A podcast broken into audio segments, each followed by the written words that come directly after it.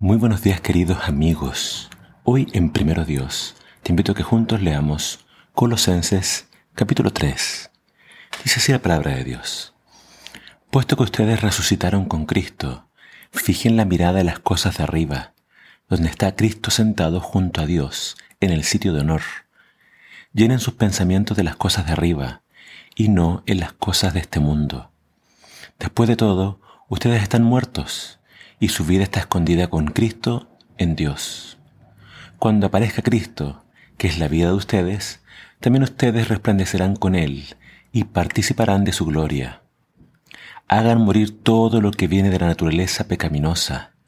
Apártense de los pecados sexuales, las impurezas, las pasiones bajas y vergonzosas, y del deseo de acumular más y más cosas, pues eso es idolatría. La terrible ira de Dios caerá sobre los que hacen tales cosas, que son lo que ustedes hacían antes. Pero ha llegado un momento de arrojar de ustedes la ira, el enojo, la malicia, los insultos y las malas palabras. No se mientan unos a otros, ahora que ya murieron aquella antigua vida llena de vicios. Ya se pusieron una ropa nueva, que es la nueva vida que se renueva todo el tiempo hasta que llega a parecerse a su Creador. La nacionalidad y la raza, la religión, la educación y la posición social carecen de importancia en esta vida. Lo que importa es que Cristo es todo y está en todos. Por cuanto Dios los escogió y son santos llamados, practiquen con sinceridad la compasión y la bondad. Sean humildes, amables y buenos. Sopórtense unos a otros y perdonen a quienes se quejan de ustedes.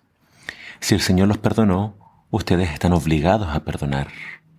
Y sobre todo vístanse de amor, que es lo que permite vivir en perfecta armonía. Que la paz de Dios reine en sus corazones, porque ese es su deber como miembros del cuerpo de Cristo. Y sean agradecidos.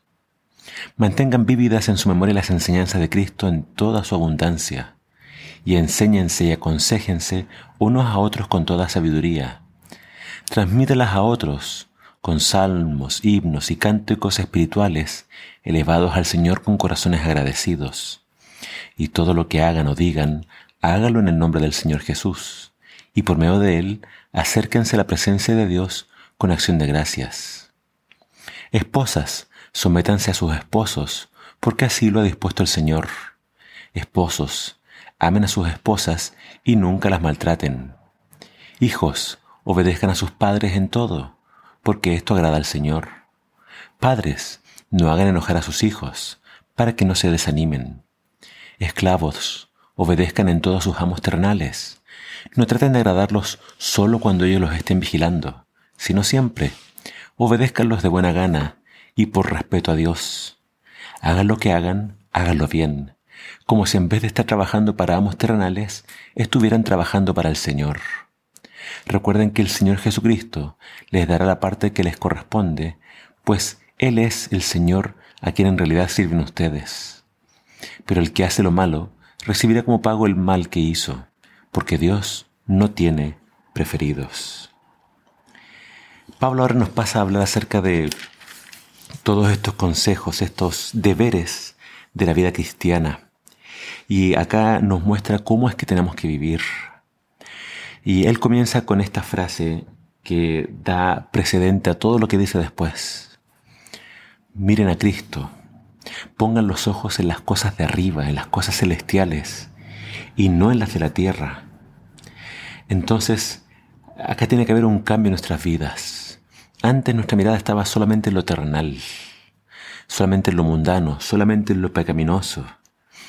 Pero ahora tenemos que actuar como Jesús y centrarnos en las cosas espirituales, en el perdón, en la amabilidad, en las buenas relaciones, en la paz.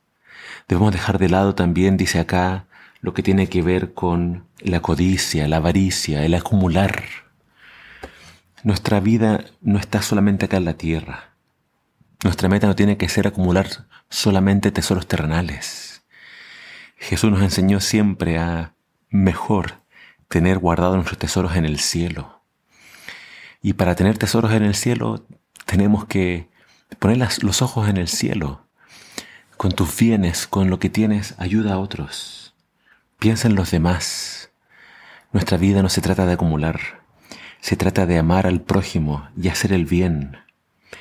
Eh, acá Pablo también nos habla de algo bien importante.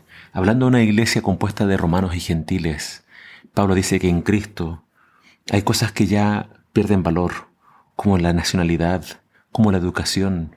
En la versión antigua dice, ahora en Cristo no hay griego ni judío, circuncisión ni circuncisión, bárbaro ni extranjero, esclavo ni libre, sino que en, en que Cristo es el todo y en todos. Nuevamente Pablo exalta a Jesús como lo más importante y todas aquellas cosas que antes nos separaban, nos dividían o nos hacían sentir mejores y más importantes, todo eso queda eliminado. Que Cristo sea todo para ti. Pon tus ojos en Él y que en Él podamos vivir una vida nueva, una vida de respeto, de obediencia, de sumisión y donde no permitamos que nada nos separe. Dejemos el enojo, las malas palabras, la ira, todo aquello que pueda separar la iglesia, dejémoslo y que Cristo sea exaltado y nosotros nos amemos cada vez más unos a otros. Que el Señor te bendiga.